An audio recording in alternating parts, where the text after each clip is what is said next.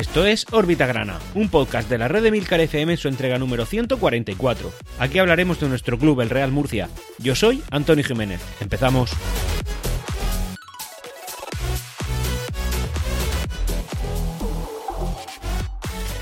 Y hola, bienvenidos a todos una semana más, esta vez sí, una gran semana más, en la que el Real Murcia fuera de casa está haciendo un poquito honor a la trayectoria que está llevando y ha ganado, en este caso, al Athletic Club B, o como ahora lo llaman, al Bilbao Athletic al filial del equipo bilbaíno. Y es que el Pimiento gana al León. Y en este caso, evidentemente, con León nos referimos a los cachorros de eh, la ciudad deportiva de Lezama, del histórico club Athletic Club de Bilbao, en la que, bueno, pues como digo, el Real Murcia fuera de casa ha ganado. No solamente es que haya ganado, es que ha goleado y las sensaciones por fin son diferentes, muy diferentes a la que, a la que hemos vivido en las últimas cuatro jornadas, en las cuales estábamos viendo pues a un Real Murcia endeble, a un Real Murcia sin mucho timón, al Real Murcia sin un, eh, sin un objetivo claro, que el objetivo de marcar gol como, como norte ¿no? de, de su trayectoria, y ahora lo que hemos visto en este caso sí, un Real Murcia que ha sido sólido, que no ha presentado excesivas dificultades en defensa y que luego en ataque pues ha sido un club bastante solvente y bastante efectivo, por lo cual el Real Murcia se ha traído de desde el norte de España un 0-3 que eh, evidentemente equivale pues a tres puntos en la clasificación. Por lo tanto, la afición del Real Murcia, pues ya por fin está mm, contenta, está, eh, en fin, está jubilosa, porque además resulta que en esta alineación, en la, que hemos sacado allí en Bilbao, eh, es una alineación en la que no han habido tantos cambios como hubieron en el partido anterior en casa, que nos enfrentó y que empatamos frente al Real Unión de Irún, que solamente seis jugadores de la jornada anterior eran los que mantenían la titularidad. En este caso han sido ocho y algunos cambios que han habido por lesiones. Ahora lo comentaremos en la parte deportiva. Que por cierto, en este podcast solamente va a haber parte deportiva porque mm, de manera social, eh, en la parcela social no hay absolutamente ninguna novedad, cosa que, oye, súper bien. Y, nada, y ahí, está el tema. Así que, oye, que hemos ganado, que estamos contentos, que el Real Murcia ha jugado de manera diferente, que a ver si parece que ha encontrado su sitio y, yo entiendo que con el partido que se ha hecho, que tampoco que sea una maravilla, sino que yo creo que el rival también pues no, nos ha dado pie a esta victoria. Bueno, pues a ver si con esta victoria por fin Mario Simón empieza a encontrar a los jugadores que deberían estar predominantemente ocupando esos puestos de titularidad. Dicho eso ya, pues empezamos. Estas, estas últimas fechas, sobre todo durante esta semana, pues se ha hablado de manera recurrente y yo creo que de manera poco acertada de la continuidad o no de Mario Simón. Eh, como sabéis, pues yo no termino de estar conforme con la gestión que está haciendo el equipo, pero también es verdad que yo, como tú, como, como otra mucha gente, realmente lo que somos son, entre comillas, expertos en el Real Murcia y cuñados al mismo tiempo, y damos nuestra opinión sin estar ahí dentro y sin saber qué sucede. Lo que sí que sabemos son los datos reales de, bueno, pues en fin, los, datos que Mario Simón nos ha dado al Real Murcia, a los aficionados y al club. Y son eh, datos que en general pues son bastante satisfactorios. El Real Murcia ha ascendido de segunda división a primera federación desde que lo tiene Mario Simón y eh, prácticamente ninguna jornada de esta temporada en primera federación hemos estado eh, fuera de los puestos de ascenso. Por tanto, o, bueno, los puestos de playoff que dan derecho a competir por un ascenso a segunda eh, división, que es al final por nuestro objetivo a medio plazo. Eh, si pudiera ser a corto, genial, pero bueno, como poco lo es a medio, desde luego no a largo plazo. Dicho eso, los números de Mario Simón pues son eh, pues a tener en cuenta, como poco a darle un margen de confianza y evidentemente pues que el hombre pueda eh, eh, demostrar su trabajo en el terreno de juego. Creo que se lo ha ganado y eso lo he dicho en muchas ocasiones, pese a que los últimos cuatro partidos del Real Murcia pues parecía un poco desnordado, es decir, que el Real Murcia no sabía para dónde tirar, no era un club que pareciera que tuviera las ideas claras sobre el terreno de juego ni nada de eso. Entonces, pues lógicamente los más detractores de Mario Simón, o incluso los que no lo apoyan tanto, pues han llegado a cuestionarse eso. De tal manera que muchos medios de comunicación han preguntado directamente al, al, propio club. Y el propio club eh, a través de a través de Antonio Pedreño pues lo que ha dicho es que, eh, que la confianza además es un mensaje un poco contradictorio según nos dice eh, Otón de la verdad en, en, lo, en su diario. Y es que según dicen la confianza en Mario Simón es plena pero que los próximos partidos pueden ser claves y ese apoyo puede cambiar bueno, ya como poco a mí me satisface decir que este partido yo creo que el club ha estado solvente y ha estado bien, el, club quiero decir el equipo, y por tanto esa cuestión pues debe de como poco mitigarse un poco, es decir, esa presión que Mario Simón tiene que estar sufriendo porque lo debe de estar sufriendo también en sus propias carnes, tiene que ser ya como poco más suave y con un Real Murcia que como digo, es que no ha abandonado prácticamente en ningún momento por circunstancias de la producción, por circunstancias de la clasificación, por, por el rendimiento de los rivales, por lo que tú quieras, pero el Real Murcia no ha abandonado los puestos de playoff prácticamente en ningún momento de la temporada, pues creo que Mario Simón eh, no es que haya callado bocas, pero como poco sí que debería estar el hombre eh, tranquilo mm, sosegado y sin que nadie le moleste, 100% centrado en lo que hace el equipo. Y eso es lo que creo que en Murcia nunca se ha dado un ambiente suficientemente bueno como para que eso suceda con un entrenador.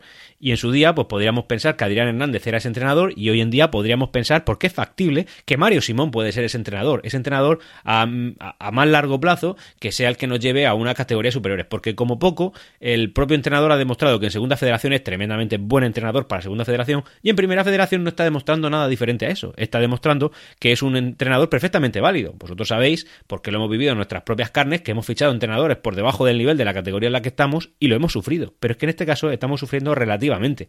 Nos hubiera gustado ganar más partidos, nos gustaría estar primero, no lo estamos, pero oye, es que clasificatoriamente hablando, pues no estamos mal. Y de hecho estamos mejor que la jornada anterior. Peor que hace cinco jornadas, también es verdad. Pero en cualquier caso, esto es, eh, en fin, la, la temporada va avanzando y estas cosas van sucediendo. Así que tranquilos, eh, un poquito de paz mental para todos, especialmente para el aficionado y que eso no se le transmita a los jugadores ni al entrenador, que por cierto, me gustaría hacer un llamamiento a todos aquellos que tuiteáis, que somos muchos en Murcia, eh, para el Real Murcia y si tenéis algún tipo de crítica a algún jugador en concreto, por favor no lo mencionéis, no lo mencionéis porque esos jugadores lo leen y eso mentalmente les afecta. Y probablemente tú que estás tuiteando seas una persona de más edad que el propio jugador, porque son jugadores jóvenes los que tenemos, son jugadores de una edad, pues hombre, no adolescente, pero son gente joven, gente que alguno habrá salido a duras penas de la adolescencia ya y otros que acaban de cumplir mayoría de edad, incluso alguno que, que, con veintipocos años, pues no sé, ¿cómo eras tú hace, hace 5 o 10 años? la edad que tenga. Hombre, por favor, no mencionemos a los jugadores porque parece que, que nos estamos tirando piedras contra nuestro propio tejado. Creo que está muy fuera de lugar. Así que por favor, opinad libremente todo lo que queráis, pero no vayáis a hacer daño al club o a desestabilizar, porque Twitter es, una, es un altavoz muy grande y esos mensajes les llega fácilmente a los jugadores y sobre todo de una manera descarada si encima lo mencionáis, que parece que vamos a hacer inquina. Eh, así que por favor, yo sé que, los escuchantes de Orbita Grana soy gente responsable y gente que no hace esas cosas y, gente eh, apaciguada mentalmente, pero hombre, si hay alguno que se ha colado aquí en el podcast, por favor, tenedlo en cuenta. Luego también, cambiando un poquito el tercio, decir que según nos comenta Onda Regional de Murcia en una noticia de esta semana, parece que el Real Murcia está preparando para hacer cuatro fichajes.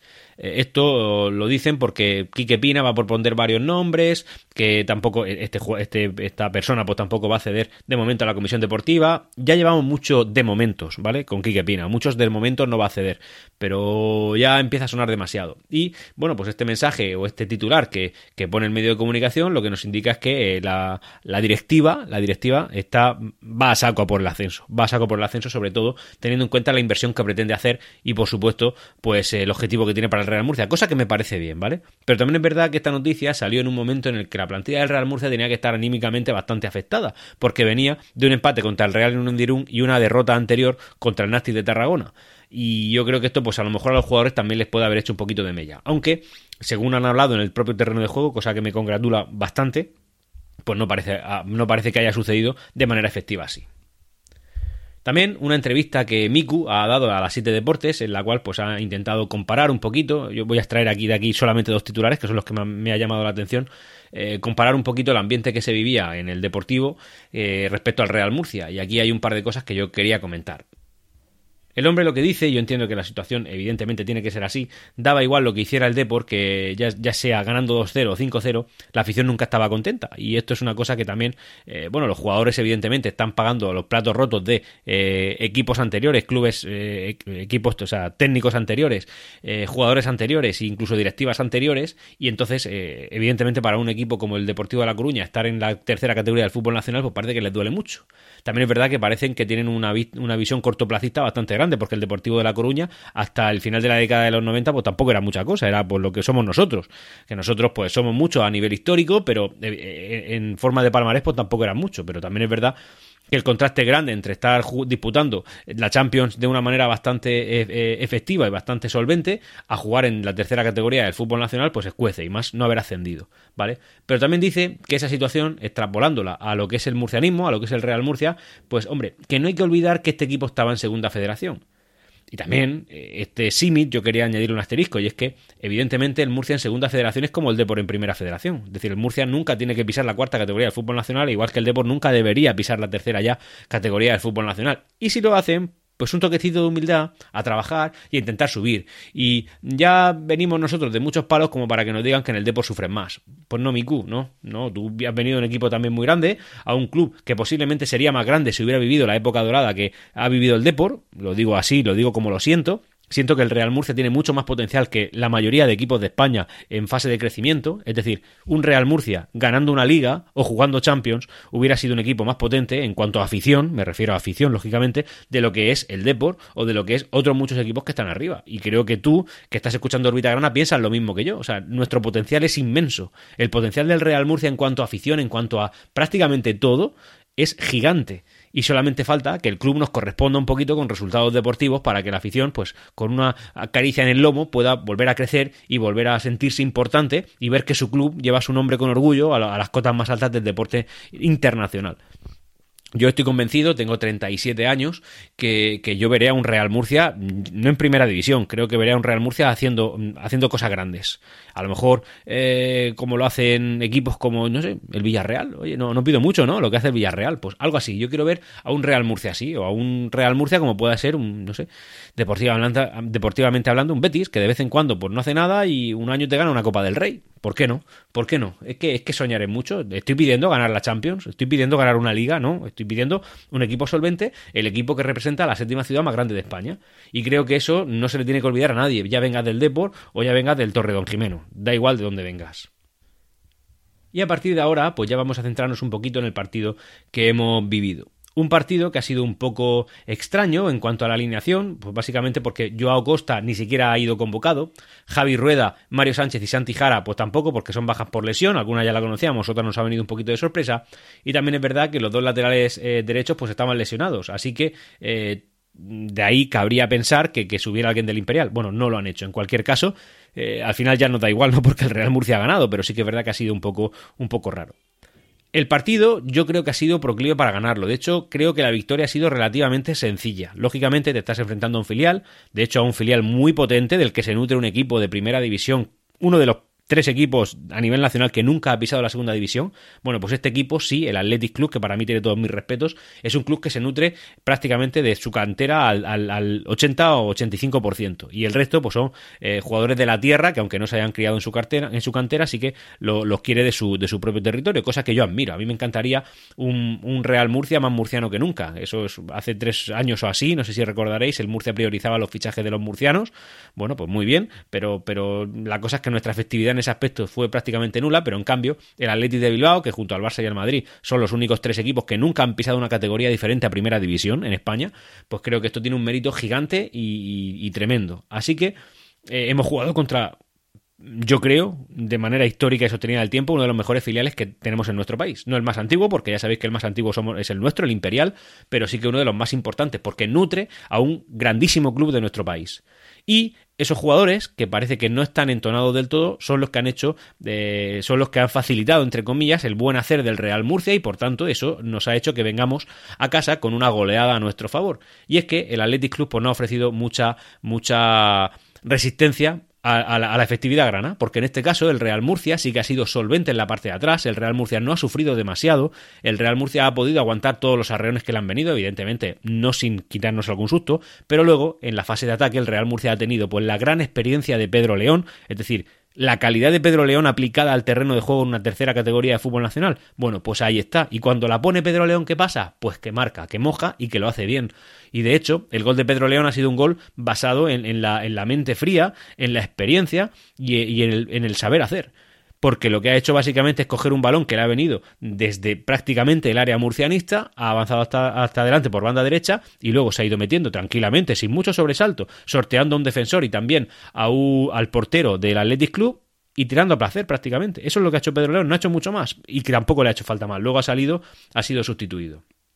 El segundo gol, marcado por Arnau Ortiz, ha sido un gol a media distancia, que oye, que ha entrado por la parte alta de la portería. Genial, maravilloso. Esos son los goles que está metiendo el Real Murcia cuando no son a balón parado últimamente. Es decir, los, goles a medias y largas distancias no, pero bueno, sí a medias distancias. oye, pues lo ha hecho bien. Y también ha habido un tercer gol, que por cierto, ese segundo gol quería darle pues el 50% del mismo a Carrasco, que eh, nada más entrar prácticamente le ha llegado ese balón y con un taconazo se lo ha pasado a Arnau Ortiz y Arnau Ortiz ha sido el que al final ha podido mojar, pero pero Carrasco ha tenido mucho que ver. Y luego también un penalti a favor que ha tirado Carrasco, lo ha hecho con mucha frialdad, ha engañado al portero, el portero se ha tirado para la izquierda, Carrasco ha tirado, eh, perdón, Carrasco ha tirado para la izquierda, el portero se ha desplazado a la derecha, gol y para adelante, perfecto, Real Murcia tranquilo, solvente, sin mucha complicación, y esto es lo que me gusta ver a mí. Me gustan los partidos tranquilos en los que el Real Murcia marca al principio, el gol de Pedro León ha sido, me parece que en los 10 primeros minutos, y luego, eh, pues con cierta paz, hemos sabido aguantar los pequeños arreones que nos ha metido el Athletic. Ha habido, sí que ha habido un susto importante que, que ha sido. Serna ha sido capaz de al final atajarlo. Pero, pero bueno, al final a mí me ha gustado el partido, me ha gustado el resultado. Creo que esta puede ser una fórmula de cara al futuro en, en, cuanto a, las, a, las, a, los equipos titulares que Mario Simón ha de sacar. Y creo que al final pues, puede haber encontrado su piedra de toque. Así que si lo ha hecho, enhorabuena, Mario Simón. Ahora vamos a intentar rentabilizar lo que tanto te ha costado encontrar. Así que como veis, pues mi estado de ánimo es bastante diferente al que tenía cuando, cuando jugamos contra el Real Unión de Irún, cuyo resultado, pues lógicamente no fue el esperado, el, el, que nos hubiera gustado ni nada. Pero este sí, este sí, y con eso nos tenemos que quedar. Y clasificatoriamente hablando, bueno, pues las cosas son algo más bonitas que en la jornada pasada. Paso a comentar los resultados y la clasificación. Los resultados han sido Alcoyano 0, Logroñés 1, Atlético Baleares 3, Eldense 1, el líder ha caído, eh, bueno, el, el colíder realmente. Castellón 1, Amorebieta 0, el líder sigue siendo líder, aquí sí. Osasuna B 3, Calahorra 1, Athletic Club B 0, Real Murcia 3, Sociedad Deportiva Logroñés 4, Barcelona B, que era prácticamente inexpugnable 0, y Cornellá 0, Lanucía 0. Eso nos da como clasificación la siguiente. El líder es Castellón con 20 puntos, seguido de segundo el Dense 19, tercero Alcoyano 16, cuarto Real Murcia 15 y quinto Real Sociedad B 14. Esos son los equipos que, ocuparían, digamos, la parte noble de la clasificación. Sexto, empatado con el quinto Osasuna B, 14 puntos. Cornellá, eh, séptimo, 14 puntos. Octavo, Logroñés, 13 puntos. La Unión Deportiva Logroñés. Noveno, Sabadell, 13 puntos. Décimo, Intercity, 12 puntos. Undécimo, Numancia, 12 puntos. Duodécimo, Sociedad Deportiva Logroñés, 12 eh, puntos.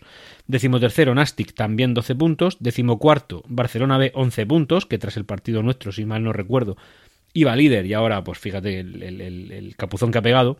Decimoquinto Atlético Baleares, que sale de descenso 10 puntos, empatados con el descenso ya. Decimosexto Athletic Club B, nuestro rival, 10 puntos, empatados con la salvación. Decimoséptimo Real Unión, 9 puntos, no fuimos capaces de ganarle. Decimoctavo Amorebieta, 8 puntos, equipo que eh, acaba de descender de segunda división. Decimonoveno la Nucía con un presupuesto de estos estratosféricos 8 puntos y vigésimo colista Calahorra 7 puntos, a los cuales pues desgraciadamente tampoco pudimos, pudimos ganarle. Ya las distancias se van alargando un poquito. De hecho, entre el quinto, que sería el primero que entraría en playoff, y el decimosexto, que sería el primero que entraría en descenso, ya hay cuatro puntos, no tres puntos como la jornada pasada. Bueno, pues algo más de distancia el Real Murcia está por encima de los que ya no, entrarían en playoff. Es decir, el Real Murcia tiene 15 puntos y el primero que no entra en esos puestos nobles sería los Asuna B con 14 puntos. Ya no estamos empatados con ellos. Y luego la distancia hacia el líder es de 5 puntos. El Real Murcia tiene 15, el Castellón tiene 20 que ya es una distancia pues eh, más grande que la que, la que hay entre el playoff y el descenso, daos cuenta. La que hay entre el Real Murcia, nosotros y el eh, Castellón. La forma que el Real Murcia tiene en los últimos cinco partidos ya es noveno. No es tan malo como, como la jornada pasada, que si mal no recuerdo éramos decimocuartos. En este caso ya somos novenos con siete puntos obtenidos en cinco jornadas. Así que, bueno, pues los números han mejorado un poquito sin ser una locura de, de distancias. Pero bueno, queda una jornada menos para llegar a la llegar a, a playoff a final de temporada. Así que, oye, pues, eh, pues un mini punto. Y ya para ir terminando, pues las píldoras, que no nos llevarán eh, mucho tiempo. Eh, lo primero, unas declaraciones que Rubiales hizo en la COPE, en este caso el periodista Juanma Castaño, en la cual pues solamente voy a leer, eh, he leído la noticia, pero creo que aquí no, no cabe más que leer simplemente el titular porque habla de la, la, soberbia y, el nivel de, de, no sé, de de autocomplacencia que un, que un dirigente puede tener para, para, de cara, en fin, de cómo se ve a sí mismo. Y en este caso es que Rubiales, el, el presidente de la Federación Española de Fútbol, lo que dice literalmente es, veo imposible que pase algo que me haga dimitir porque la gestión es sobresaliente.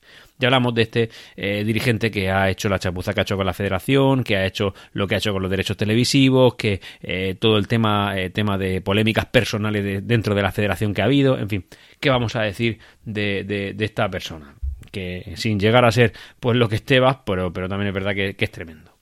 Y ya, por, por, lo último, un titular también de la vanguardia en este caso, en la que dice que Qatar obligará a instalar dos aplicaciones espía en el móvil de todos aquellos que viajen al Mundial que se celebrará en breves fechas. Así que las autoridades cataríes tendrán acceso no solamente a los datos de los asistentes, sino también a la capacidad de editar y borrar eh, esos dispositivos a su antojo pues esto es lo que hacen cosas como la Federación Española de Fútbol, que en este caso pues no depende de ellos, pero indirectamente sí que lo hace, que un mundial se vaya a, celebrar eh, meramente por motivos económicos, mera y exclusivamente motivos económicos, en un país que es tan restrictivo con los derechos pues que tanto ha costado ganar en la mayoría de países desarrollados del mundo y que evidentemente son eh, pues en fin tienen leyes que, que sí que creen en la igualdad de las personas que no discriminan a la gente en razón de su género, de su sexo, de su religión o, de su orientación sexual, en fin, mil cosas de esta historia que al final pues dan con los huesos de una competición tan sumamente importante a nivel mundial en un país que no respeta absolutamente nada de esto, pero que en cambio en cuanto a petrodólares pues tiene muchísimo.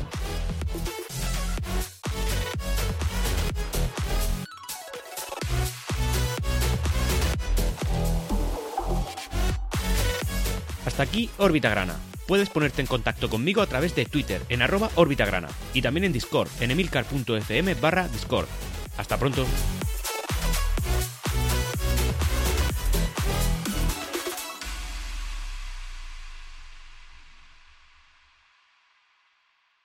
Siempre Real Murcia.